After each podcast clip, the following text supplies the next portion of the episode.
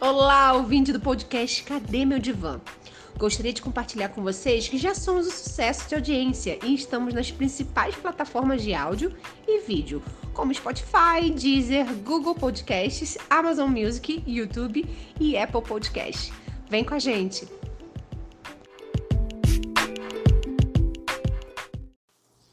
Bom dia, boa tarde, boa noite, caro ouvinte do nosso podcast Cadê Meu Divã?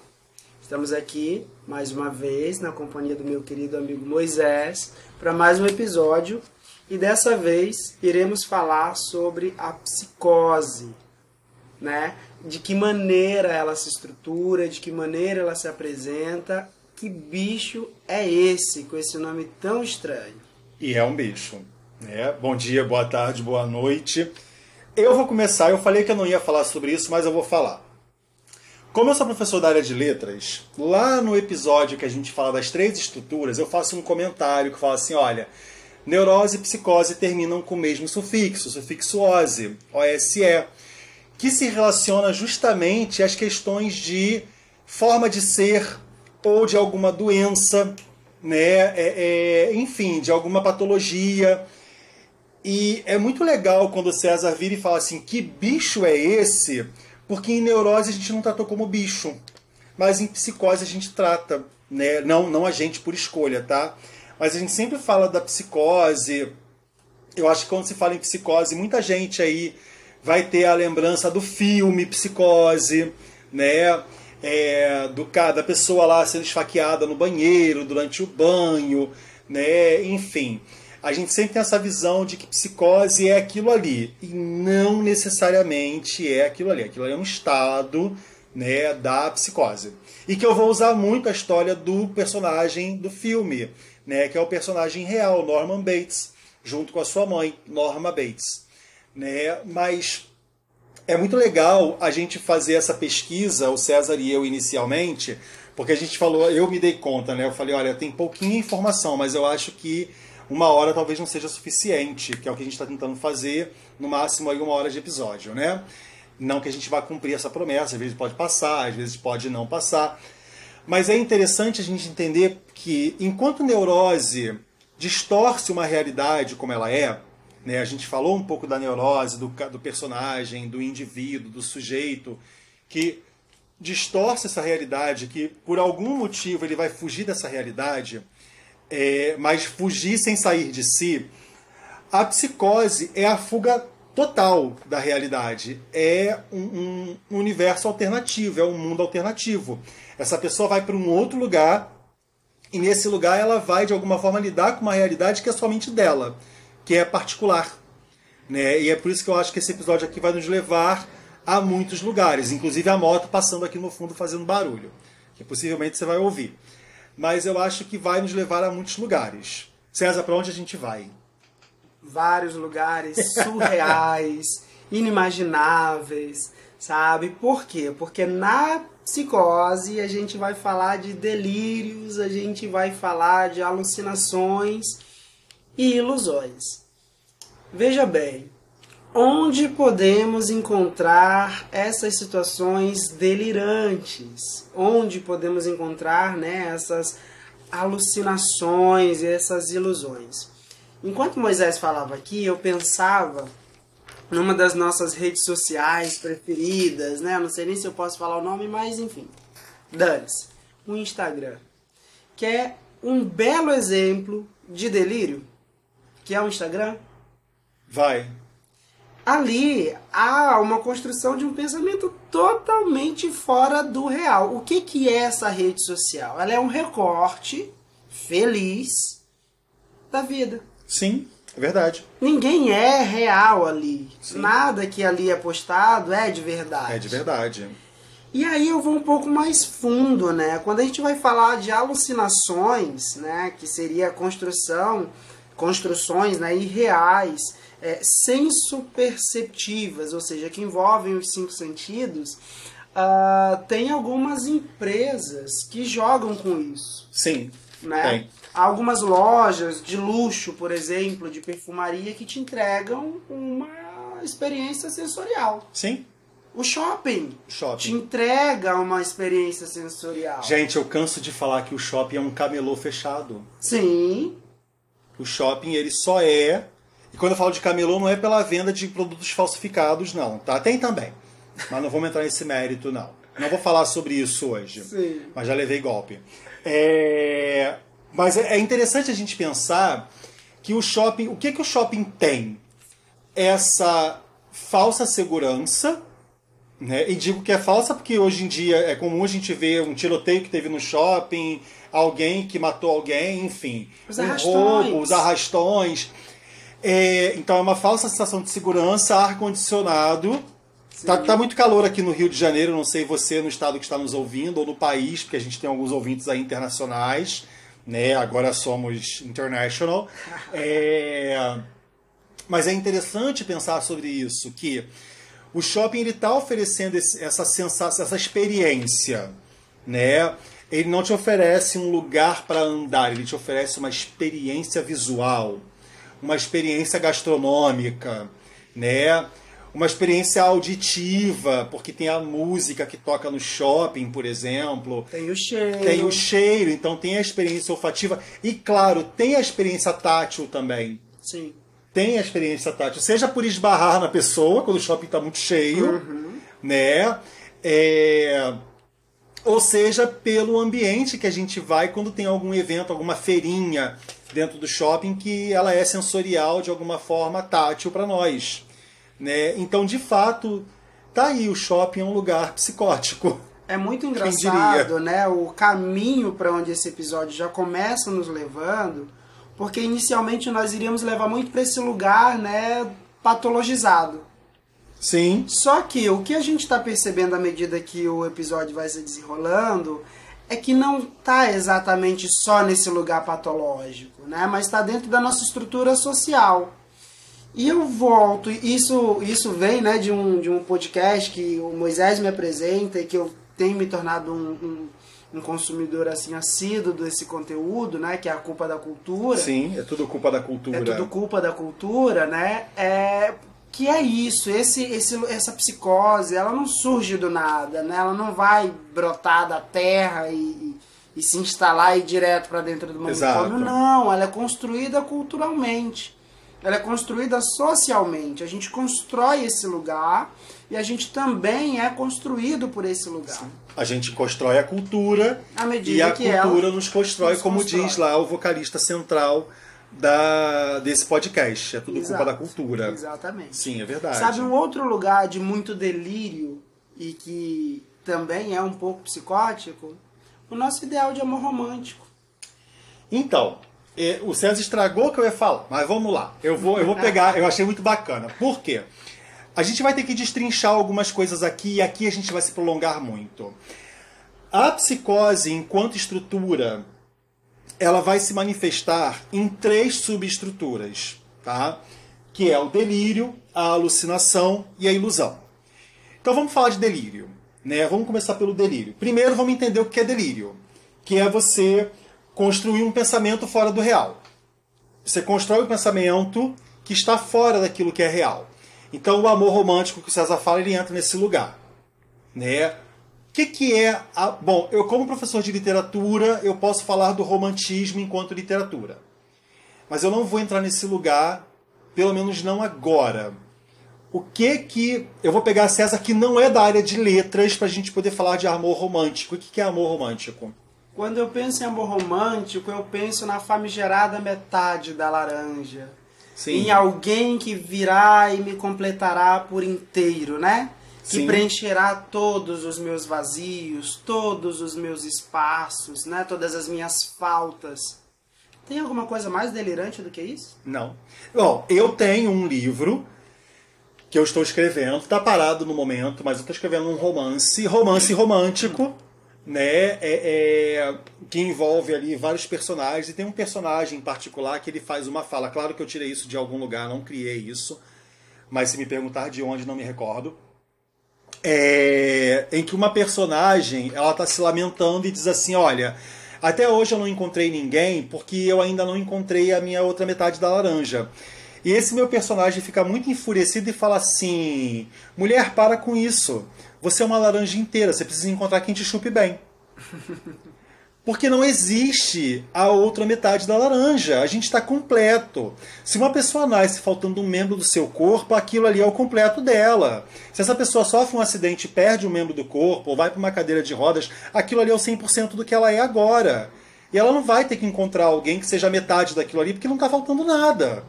Né? E esse delírio do amor romântico é muito sofrido. Porque a gente lida com uma sociedade que está aí não amando, não se amando, porque aprendeu que não precisa se amar. Você vai encontrar alguém que te ame mais do que a você mesmo. Não vai.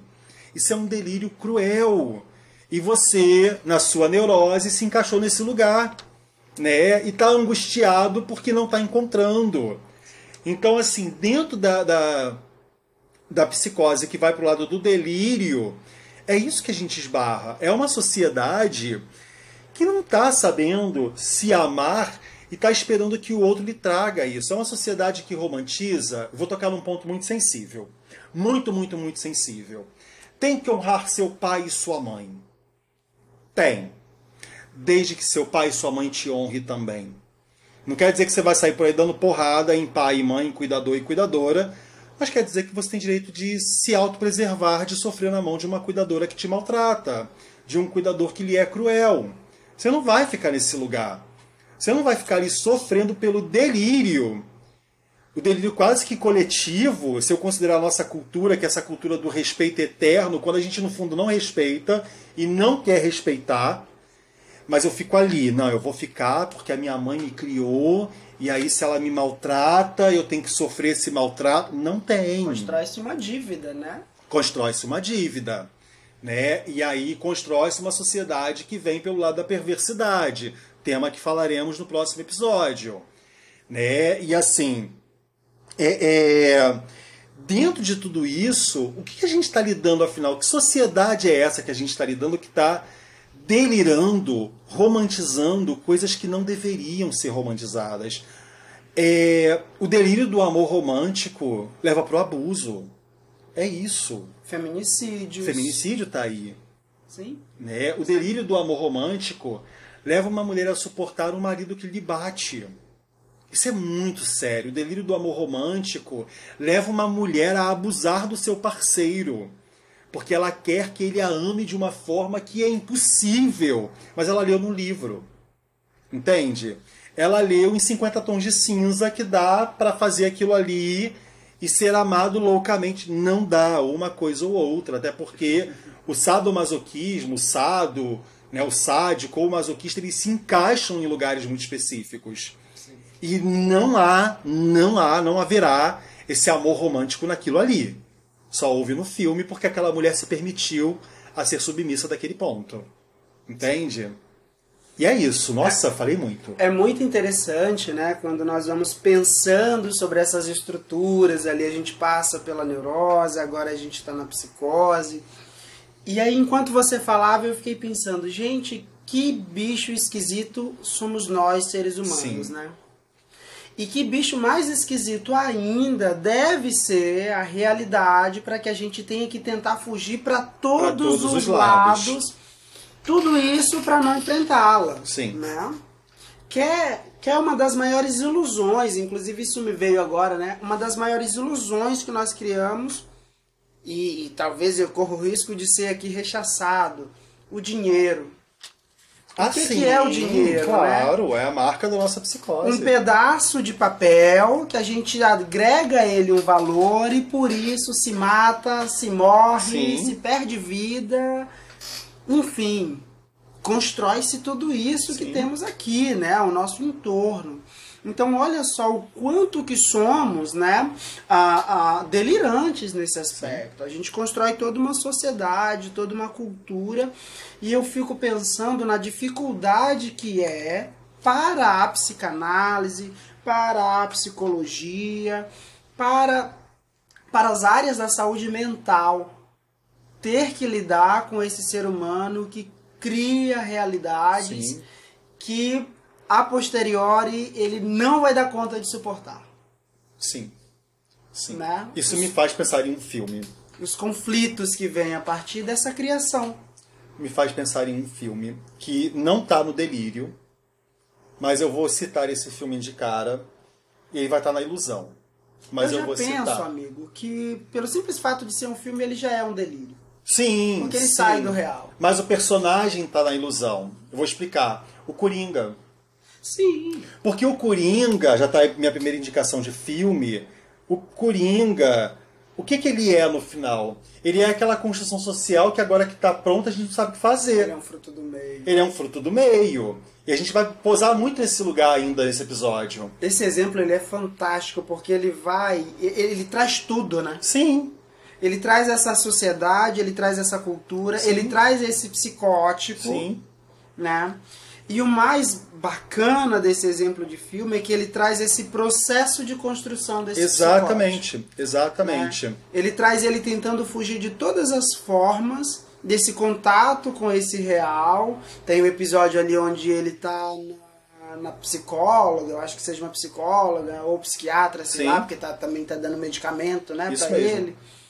É, traz ele em contato com essa recusa dessa sociedade em lidar com esse produto dela, Isso aí. porque chega um momento que esse lugar de apoio é fechado, né? O governo não está mais subsidiando ali, então ele deixa de ter essa assistência. Enfim, o Coringa, o filme O Coringa, ele vai trazer todas essas nuances dessa psicose, dessa construção, desse processo, dessa dificuldade humana de lidar Sim. Com esse monstro. com esse monstro que foi criado foi pela criado. própria sociedade. Sim. E o próprio, eu vou fazer um, um comentário meio nerd, o próprio Batman não consegue dar conta dele. O próprio, é, é, o próprio asilo, né, o hospício, que é o Arkham, não dá conta dele. Né? E assim, criou-se um, um, um, um mal que não é o mal. Ele só é um retrato daquilo que é dado, daquilo que é trazido socialmente. Né? Claro que quando a gente fala que o cinema como um todo é o delírio, sim, claro que ele é, porque é um delírio que nos satisfaz, nos dá gozo. Quer ver um outro delírio muito aclamado? Os filmes de super-herói. Sim, claro, eu amo. né? Os filmes de super-herói, o que, que a gente está buscando nesse delírio? A figura desse Sim. pai, a figura dessa, dessa pessoa que vem e resolve, Sim. né? Que acaba com todas as angústias. Já pararam para pensar como nos filmes de super-herói nunca se pensa no estrago que se causa, né? Sim, Porque o exato. foco tá no quê? Tá na solução, Na solução. né? Inclusive tem um filme em particular, e não é um podcast sobre filme, mas só porque você fala disso, tem um filme em particular que os estragos são cobrados. Né, que é o Guerra Civil. Sim. Os estragos são cobrados. Sim. E aí os, os heróis se, se confrontam por isso. Sim. E é interessante porque, dentro desse contexto, dentro dessa perspectiva, o que, que a gente está lidando aqui com o conceito do que, que é a psicose, o que, que é a saída dessa realidade? Olha, perceba, né, nós saímos da realidade agora, agora discutindo filmes. Né? O que, que é essa questão desse delirar? É porque o delírio do cinema, por exemplo, nos faz pensar a sociedade como gostaríamos que ela fosse. Exato. Né? E aí é a busca pelo ideal. E aí eu levo para uma coisa que eu amo demais, demais, demais, que é a distopia. Porque é aquilo que a sociedade não deveria se tornar, mas dadas as circunstâncias é para onde a gente está caminhando. Sim. Né? O conto da Aya, Fahrenheit 451, que vai falar de uma sociedade cujo corpo de bombeiros queima livros. Eles não apagam o fogo e queimam pessoas que seguram os livros, se não forem três livros básicos que a sociedade permite. Né? E um deles é a Bíblia Sagrada. E aí é, é, é o ideal né, de mundo para aquela sociedade, até que alguém se questiona sobre o que está fazendo. Vai pela via do autoritarismo. Vai pela via do né? autoritarismo. E, e é um muito interessante esse caminho que nós vamos fazendo, porque o Moisés me traz uma informação que eu fiquei um tanto quanto estatelado, assim. Onde é que tá, né? A grande maioria desses psicóticos. Onde é que essa psicose vai desembocar com muita força? Ele vai jogar essa bomba no meu colo, cara. Claro que vou. Então, há dois lugares, e você que está nos ouvindo, não se ofenda com essa informação, mas há dois lugares onde se encontram os maiores psicóticos da história da humanidade, e essa informação não é minha, é dada também pelo conceito psicanalítico por professores meus. professores meus e do César, inclusive, esses dois lugares são a política e a religião. Né? Perceba, não estou falando da sua religião ou do que você acredita, seja lá o que for. Isso É não é política e religião enquanto isso, conceito. Enquanto conceito, porque a religião ela vende um ideal de um outro mundo, né? Portanto, é, o- um delírio. é um delírio, porque você nem sabe se vai chegar lá. Sim. Não há relatos de alguém que foi e voltou para nos dizer que está lá. Então é um delírio. Né? A, a gente olha para o líder religioso e isso eu vou falar assim sem nenhum medo, porque é informação que está em qualquer lugar. Quantos líderes religiosos enganam os seus seguidores para enriquecer?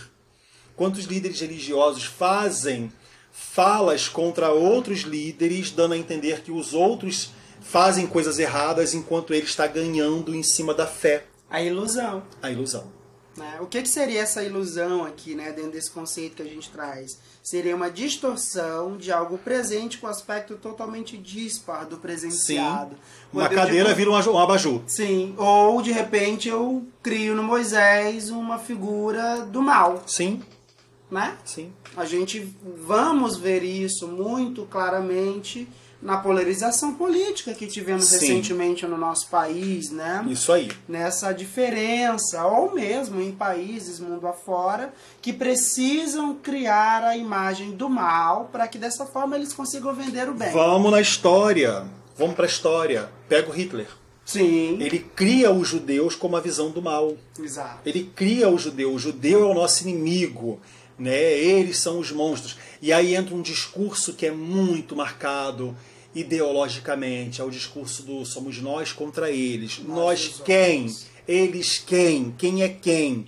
E, e isso traga para o conceito, para o contexto da política. Olha para o contexto político. Você observa que todos os políticos, isso aí em qualquer lugar do mundo, estão lá discutindo as melhorias do seu país, ganhando milhas de dinheiro que não ajudam em nada ao país. Eles ganham em cima daquilo ali e não vão contribuir para que o país. Ele não vai abrir mão do salário dele, falar, não, eu não vou, porque assim, a minha receita anual bate milhões de reais. Eu prefiro não receber para ver minha cidade crescer.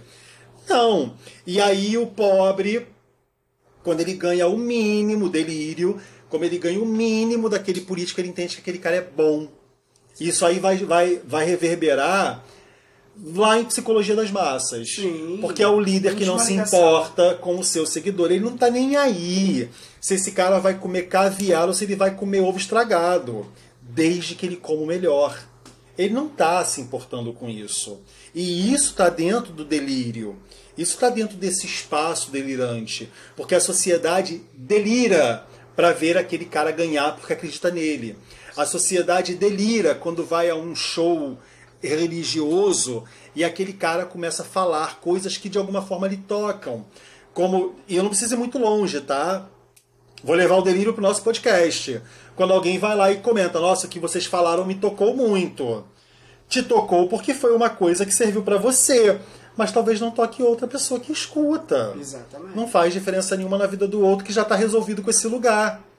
Né? Então, assim, não, aquilo que o Moisés. Eu tenho um, um colega, né, um amigo em particular, beijo Pablo, que sempre nos ouve. Agora a gente pode dar nomes aos ouvintes porque eles têm nome. É, o Pablo ele fez uma fala que foi muito bacana certa vez. Né? Ele, a gente conversando, ele comenta do quanto ele gosta de ouvir nosso podcast e a gente trabalha juntos. Então, assim, qualquer coisa que eu fale pro Pablo não vai fazer tanto efeito, porque se eu falar aqui ou falar perto dele é a mesma coisa. Mas ele fala das falas do César, do quanto ele gosta de ouvir o César, do quanto aquilo que o César fala de alguma forma para ele significa muito. Mas o César e eu falamos a mesma coisa.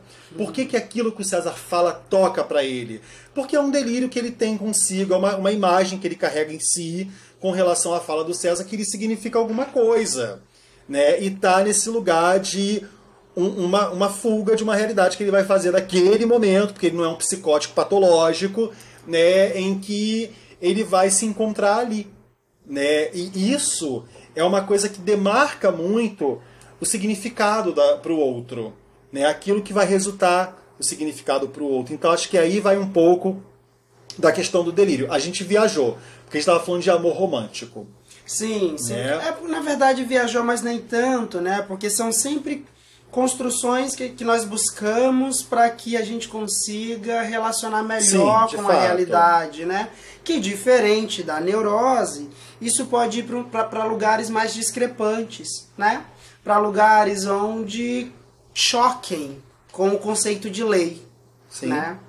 Porque enquanto na neurose eu vou, eu faço uma fuga, é, é, digamos, mais suave, talvez, mais sutil, né, para que para que essa realidade possa ser suportada. Sim.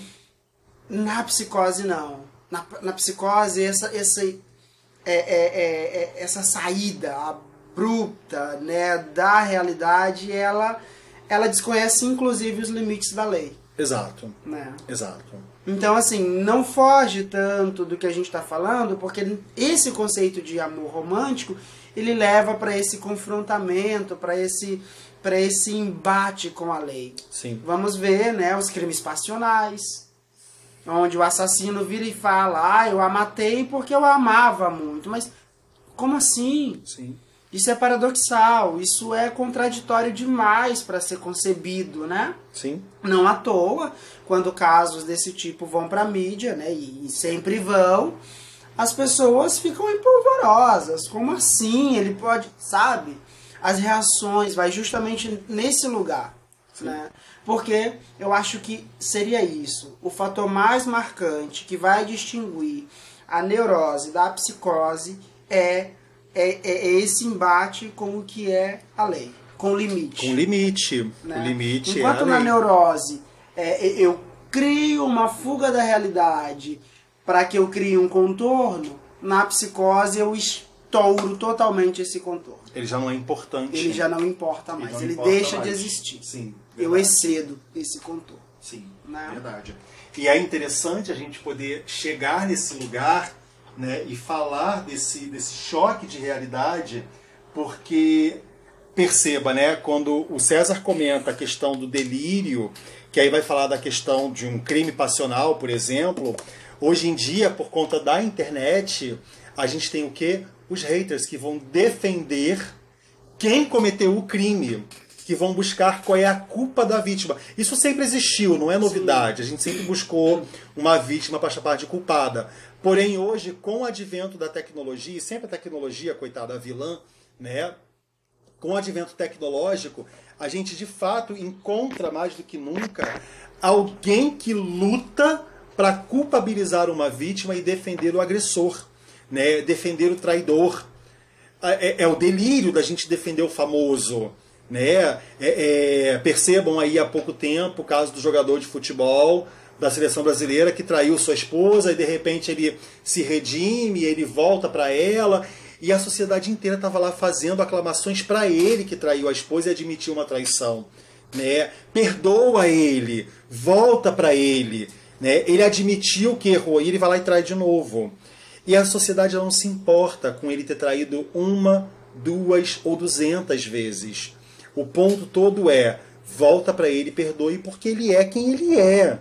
Então o delírio está em defender a imagem desse cara, porque ela vale mais do que a imagem daquela Zé Ninguém que foi traída. Quem é ela sem ele? Esse delírio leva para o lugar do estranho comum, né? É o estranho comum. É o estranho comum. É o estranho comum, exatamente isso.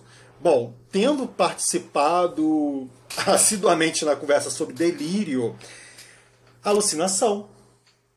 Que eu acho que aqui a gente vai de verdade, porque a primeira alucinação nossa de cada dia é a rede social. É a rede social. Ela é alucinante, porque foi o que você falou. Nada é o que parece. Você precisa escolher 75 filtros diferentes e não é um lugar de hipocrisia o meu, tá? Tô falando porque eu alucino nesse lugar. Sim, então César também, todo mundo. 75 filtros diferentes do Instagram pra sair numa foto e falar: Meu Deus, como pode ser tão lindo? Exato. Ou seja, eu alucinei de que agora eu sou aquela pessoa que tá no filtro. Né? Eu não tenho mais identidade sem aquela do filtro.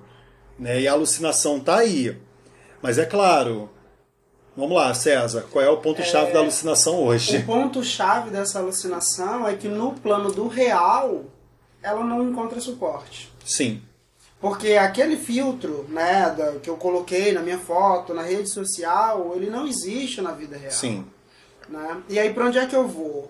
Eu vou pra uma cirurgia, Sim. eu vou pra harmonização, né? Eu vou para uma cirurgia unicamente estética, colocando inclusive por vezes em risco a minha vida. Olha lá de Sim, novo exato. esse lugar alucinatório, esse, esse cortejo com a psicose que excede o limite, Sim. né? Não importa a minha saúde, importa que eu preciso ficar parecido com aquele César Sim. da, Da rede foto. social, da foto. E isso é perigoso porque tem se tornado coisa cada vez mais frequente. Me assusta ainda a se tornou harmonização nicho de facial. mercado. A harmonização ainda me assusta, desculpa. Se você já fez, tá tudo bem, A tá? harmonização me assusta em vários lugares. ela me assusta no resultado, Sim, ela me assusta na ideia por trás dela, sim. nessa ideia de uma produção em série, Sim. né, de um traço. O que, que é o traço masculino, né? Ah, o rosto quadrado, ah, a mandíbula marcada. Por quê? Porque se o que há de belo em mim é o que eu sou, é a minha identidade subjetiva. Não, mas agora a alucinação é que precisamos todos ter a mesma aparência. A mesma aparência. Né? O mesmo rosto. É o engraçado porque na tentativa de ser cada vez mais belos, estamos ficando cada vez mais iguais. Sim. Estamos tentando aniquilar a todo custo o que nos faz O que único. nos faz né? único é, é Bom, eu não faria. Então eu não vou, desculpa, a gente não vou participar desse rolê. Mas adoro meu rostinho gordinho. É, é, Mas claro, eu vou para um outro lugar, para além do que você está falando, que tem muita força. Eu vou para o lugar dos psicoativos, vou para o lugar das drogas, porque é nesse lugar que eu vou encontrar aquilo que eu gostaria de realmente encontrar, aquilo que eu busco de fato. É na alucinação que eu vejo aquilo que eu gostaria de ver, porque eu não vejo no mundo real. Aí eu alucino.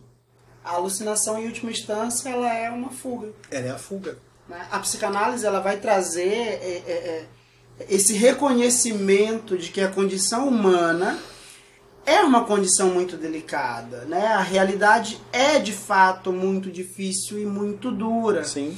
Ah, essas próprias essas três estruturas das quais são tema desse dessa temporada ela vai falar sobre as formas como a gente tem de lidar Sim. com essa realidade né e a psicose ela é a mais disru- disruptiva porque ela rompe totalmente Todas as, a, a psicose é id, né?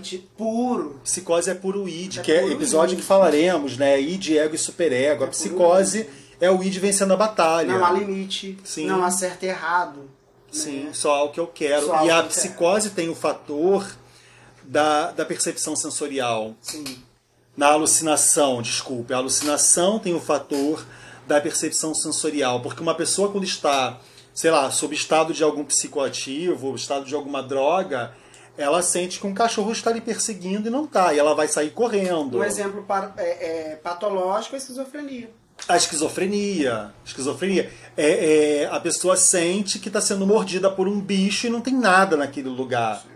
Né? Então a alucinação ela vai para esse lugar. E aí, claro, né, considerando que ninguém aqui está usando nada, está todo mundo num lugar com o pé no chão, e eu não estou chamando ninguém de psicótico, esperando que você ouça esse podcast. Ah, então eu sou psicótico? Não. Não é o lugar que eu busco, até porque essa avaliação não é minha, você vai ter que ir muito além de mim ou de César para encontrar o seu divã quando você se perguntar onde ele está. Mas é interessante entender que para o psicótico, para a pessoa psicótica na alucinação, o mundo onde ela vive não é o bastante. Ela precisa de algo mais, ela precisa ir além, ela precisa encontrar outra coisa no meio do caminho. Né? E essa outra coisa sabe-se lá o que, que é. Né? Sabe-se lá para onde ela está caminhando. Mas ela sabe, porque ela o cria. Ela o né? cria. Ela o cria. Ela foge totalmente De alguma forma ela está indo para esse plano porque ela criou esse Ela plano. criou esse plano tal qual a imagem que ela acha conveniente. Sim, né? sim. É, e, e também não podemos deixar né, de considerar que, por exemplo, a, a idolatria é um excelente exemplo é, de uma alucinação, de um delírio, de uma ilusão. sim. né? E é muito curioso, porque a psicanálise ela vai trazer esse lugar, a- essa idolatria, esteja ela dentro do âmbito político ou do âmbito religioso, ela está querendo trazer de volta o pai da horda primordial. Ah, verdade. E ela vem de um lugar de culpa, Sim. né? Porque, e aí não, é quase inevitável não trazer de volta aqui a psicologia das massas, né? Volto e digo, a realidade tal qual ela se apresenta para nós humanos, ela é por demais pesada e por isso precisamos buscar alternativas. Sim. Né? Então, por que, que dentro do âmbito político e religioso é onde tem o maior número de psicóticos? Porque é justamente esse lugar onde eu tenho é, é, é, é, amplas condições de criar um mundo tal qual eu gostaria que ele Eu fosse. gostaria que ele fosse. E mais do que isso, eu consigo trazer, eu consigo criar plateia. Sim. Né? Eu consigo trazer multidões, eu consigo não só criar um mundo tal qual eu gostaria, mas eu consigo vender essa ideia. Vender essa ideia. E tem pessoas que compram. Aí Sim. voltamos de novo, o estranho comum. Sim. Eu me identifico com tua alucinação. Eu viro teu seguidor. Olha só, eu viro teu seguidor. Sim. Eu não preciso mais pensar, né? Eu encontrei alguém que pensa o mínimo daquilo que eu penso e considero você mais inteligente do que eu. Então é mais fácil eu te seguir porque te você representa. Você repre... E aí é onde eu falo da psicose, do delírio, da alucinação no âmbito político. Por isso que eu falo que ela está lá. No pastor, no, no padre, no, no líder do, campo, do, do, do centro de um bando de candomblé, ele representa uma figura maior e aquilo que ele faz faz total sentido porque me toca e eu não preciso mais pensar por mim se eu posso ter a ele para me construir essa realidade da qual eu preciso para viver. Eu alucino ali. Tem um ponto muito interessante, que, um insight que me deu aqui, que é a música a alucinação no fim de um relacionamento. Porque no fim de uma relação, e aí todo mundo agora vai se encontrar meio psicótico, porque no fim de uma relação você alucina o que você não falou. Sim. O que, que eu não falei no fim dessa relação? Por que, que eu não quebrei a mesa? Por que, que eu não joguei alguma coisa na cara dele ou dela? Por que, que eu não falei um monte de coisa?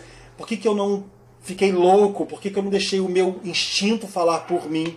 Aí eu lembrei de uma música aqui da Elis Regina, chamada Atrás da Porta. Porque ela fala: Dei para maldizer o nosso lar, para sujar teu nome e te humilhar a qualquer preço. Porque era aquilo que ela desejou fazer no fim daquela relação. E não, no final ela só ficou atrás da porta jogada no chão, lamentando a partida do homem Destroçado. destroçada, porque é o que acontece no fim da relação. Mas a gente alucina, eu deveria ter feito isso. Vou pegar uma outra música que não é sobre fim de relação, mas é a música Último Dia do Paulinho Mosca. Nossa. O que você faria se só te restasse um dia? Cara, só faria id. Andava pelado na, na chuva, é, é, corria no meio da rua, tá vendo? Trepava sem camisinha, é, é, dinamitava o meu carro, parava o tráfego e ria. É só o id nesse momento. Sim. E é uma alucinação pesadíssima. Afinal de contas, você já parou para pensar no que você faria se hoje só fosse o último dia? Pois é. Quem É. garante que não é? Quem garante que não é? É. E aí, agora eu vou entrar aqui. Vou lá na- no episódio da neurose, eu vou entrar na paranoia. O Sim. que, que eu faço nesse O que momento? eu faço agora? Eu Que alucino esses fazer o quê? dias. Não é isso? Então, assim, a alucinação vai muito para esse lugar. E claro, né? Por fim, a ilusão. Porque a ilusão é, é aquilo que vai entrar, assim. O psicopata ele vai entrar na ilusão, porque ele cria o mundo. Ele vê você como inimigo e te mata. Quando é que essa ilusão vem à tona no teu entendimento? Nossa. Mas é quando é que vira a chave? Sim. Pra mim ou pro psicopata? Pra você. Porque pra ele eu acredito que esse momento não chega. É, pois é, eu acho que pra mim, pra eu, sujeito ninguém, tá? Qualquer indivíduo. Vem no momento que todas as minhas expectativas não foram cumpridas. Vem no duplo dela, né? É. Na desilusão. Na desilusão. Quando você se dá conta. Tudo aquilo que eu planejei, que eu esperava, quase virou uma entrevista. Estou me sentindo entrevistado, de frente com César, Gabi Kilucci. É, é, nossa. É, tudo aquilo que eu. Estou segurando uma garrafa de água aqui, gente. Abraçado. Abraçado a com a garrafa de água, porque agora eu fiquei aqui, vou ficar em posição fetal. Entreguei pra ele a desilusão. Nossa, gente, vamos lá. Tudo aquilo que eu criei, tudo aquilo que eu idealizei, tudo aquilo que eu esperei que cumprisse o papel, não cumpriu. E a gente volta pro início do podcast. A Sim. desilusão amorosa. Isso. Decorrente do amor romântico. Exato. Porque quando você conhece uma pessoa, você delira, você alucina. Você alucina, você você cria tudo. ilusiona Sim. tudo. Nossa, Sim. eu serei feliz ao lado. Eu terei, como diz a música, né? Dois filhos e um cachorro. E, e aí Vou a qualquer você- lugar com essa pessoa, vou atrás de você em qualquer lugar, vou atrás da nossa fe- felicidade aonde você quer que ela esteja. E aí, quando né, é- é essa pessoa comum, que não é a psicótica, é, bate de frente com a realidade, tudo isso se desfacela, porque não era real. Não era real. E aí a gente volta pro psicótico, é real o tempo todo. Sim, Porque ele não consegue conversar com esse conceito do real. sim. Então ele nunca sai dessa estrutura. Ele nunca sai dessa ilusão, desse delírio, dessa. Nunca sai. Exato. Exato. E é interessantíssimo isso, porque, como eu falei, né, pro, pro psicótico, o carro vira bicicleta. Né? Na ilusão, o carro vira bicicleta. Então você, humano, vira monstro e eu preciso matar esse monstro. Sim. E aí eu vou para um lugar muito interessante. É, o movimento. Nossa, eu vou tocar nesse assunto. O movimento Ku Klux Klan surge por conta de um filme. O surgimento de uma nação, de 1929, se eu não estou errado. Esse filme ele vai dar força para esse movimento surgir, porque vai olhar a cultura, a sociedade negra como um monstro que precisa ser eliminado. Né? É, o filme, para quem não conhece, eu recomendo muito visitar esse filme. É um monstro que está matando pessoas. Só mata mulheres e crianças brancas, normalmente. Mata outras, mas no geral é um monstro que mata mulheres e crianças brancas. Que são os vulneráveis, né? É, na verdade, para onde o filme leva, né? Claro que nenhum ator negro na época participou do cinema. O primeiro filme que o negro participa é O Vento Levou, 1939. É, e aí vai ficar pior porque um ator branco vai se pintar de preto, vai fazer um blackface para sua época. E aí quando vão descobrir, essas pessoas sempre são atacadas durante a noite porque é impossível ver o monstro, porque ele é preto Tal qual a noite. tal qual a noite. Né? E, claro, quando matam esse monstro, vão deixá-lo pendurado numa árvore, enforcado como exemplo para outros monstros. Retrata, rememora, relembra os negros que eram enforcados em árvores para servir de exemplo na rota da escravidão. Passavam sempre com os negros pelos mesmos lugares onde eles vissem outros negros enforcados para tomarem como exemplo. Se você se rebelar, é aqui que você termina. E aí, esse delírio coletivo vai sair do cinema e vai para a sociedade, porque no cinema surge o herói, o delírio do herói, Sim. que é um herói que ele entende que se esse monstro que aparece à noite é um fantasma, eu também preciso ser um fantasma, só que eu preciso ser um fantasma diferente. Ele se veste com uma capa branca, coloca uma cruz no peito porque ele é um fantasma cristão, e encontra esse fantasma noturno e o mata. De manhã ele sempre aparece pendurado numa árvore. E aí cria-se um herói para essa sociedade, ali a sociedade dorme em paz e salva. Dentro de tudo isso, a gente está vendo a ilusão de ter criado o negro como um grande problema social a ponto de precisarmos eliminá-lo, precisarmos sociedade branca, tá, gente? Sou preto. E aí precisa eliminar essa figura, porque ele é o monstro. Viram nós contra eles na ilusão. Tá feita a alucinação, tá feito o delírio, e agora a gente tem a ilusão. Olha como é que é uma sociedade também psicótica. Extremamente. Como falamos que era uma sociedade neurótica no episódio passado, também é uma sociedade psicótica. Ela vai matar seu inimigo. Sim, sim. Olha as guerras atuais. Porque na verdade faz muito sentido que o seja, né? Porque essas estruturas elas estão para o ser humano. Sim, E o ser humano é quem constrói essa sociedade, né? exato. Tá aí a nossa visão maniqueísta das coisas. A gente divide, divide tudo, né, para nossa melhor compreensão, que é bastante limitada, Sim. isso precisa ser dito, de uma maneira muito maniqueísta, né?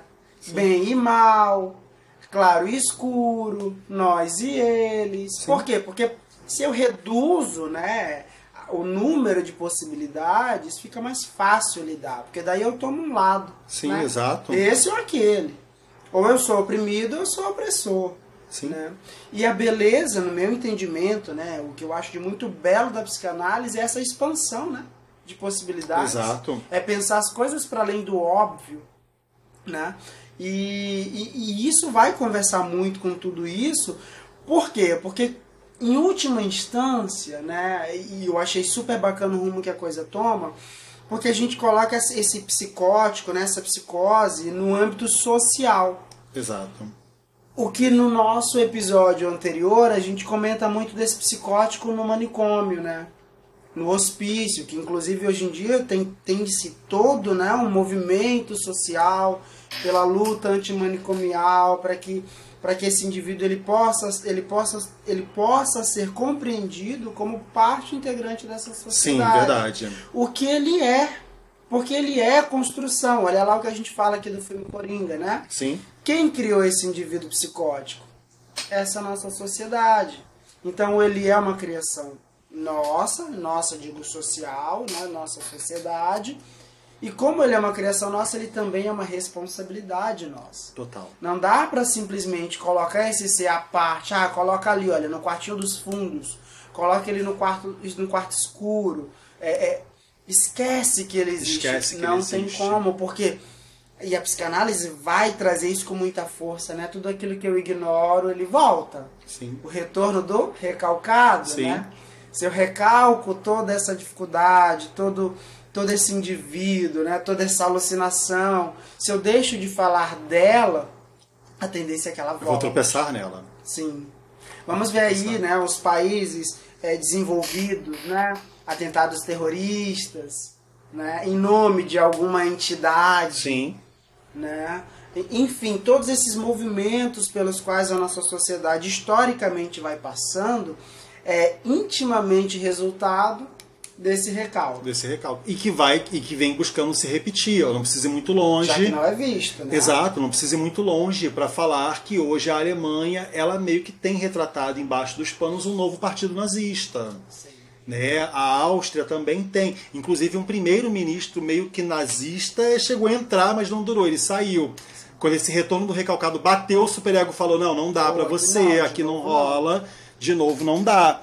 Né? E aí é um pouco desse movimento.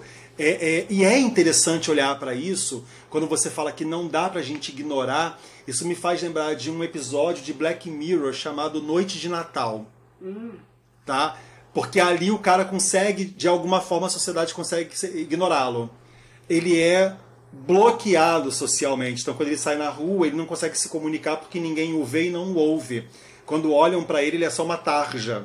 Sim, E todo mundo pra ele é uma tarja também. Ele não consegue se comunicar com ninguém. Né? E esse episódio eu acho ele fortíssimo porque ele envolve justamente esse lugar.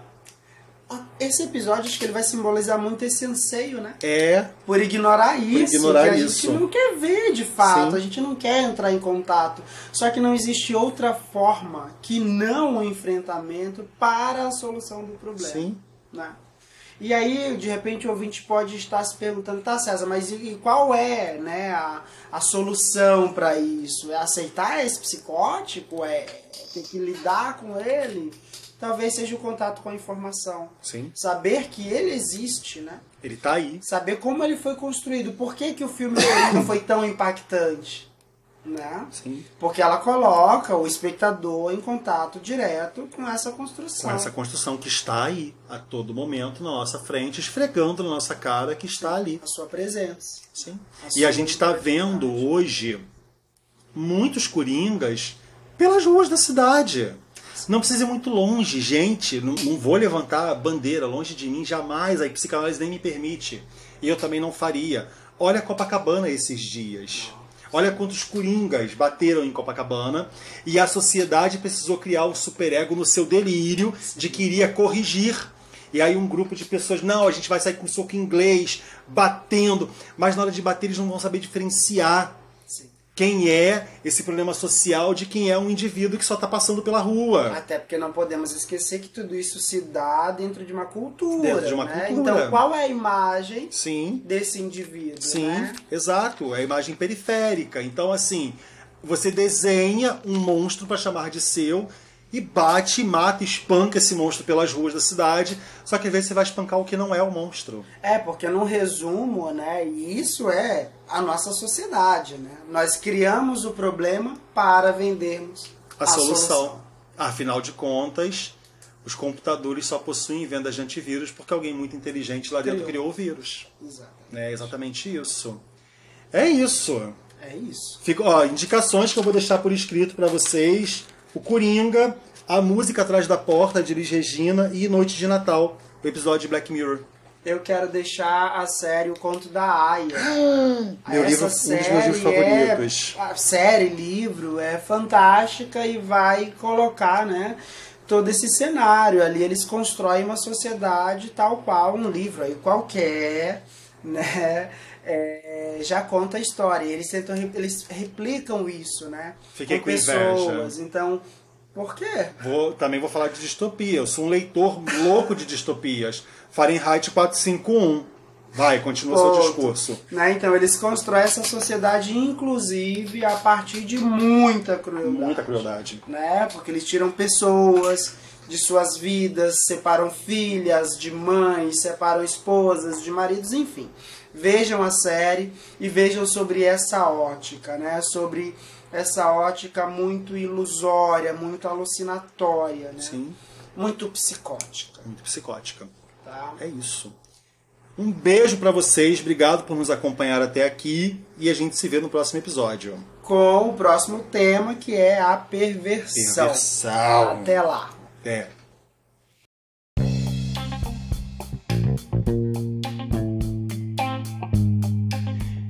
E esse foi um episódio do Cadê o meu divã? O seu podcast discutindo a atualidade à luz da psicanálise. Até a próxima.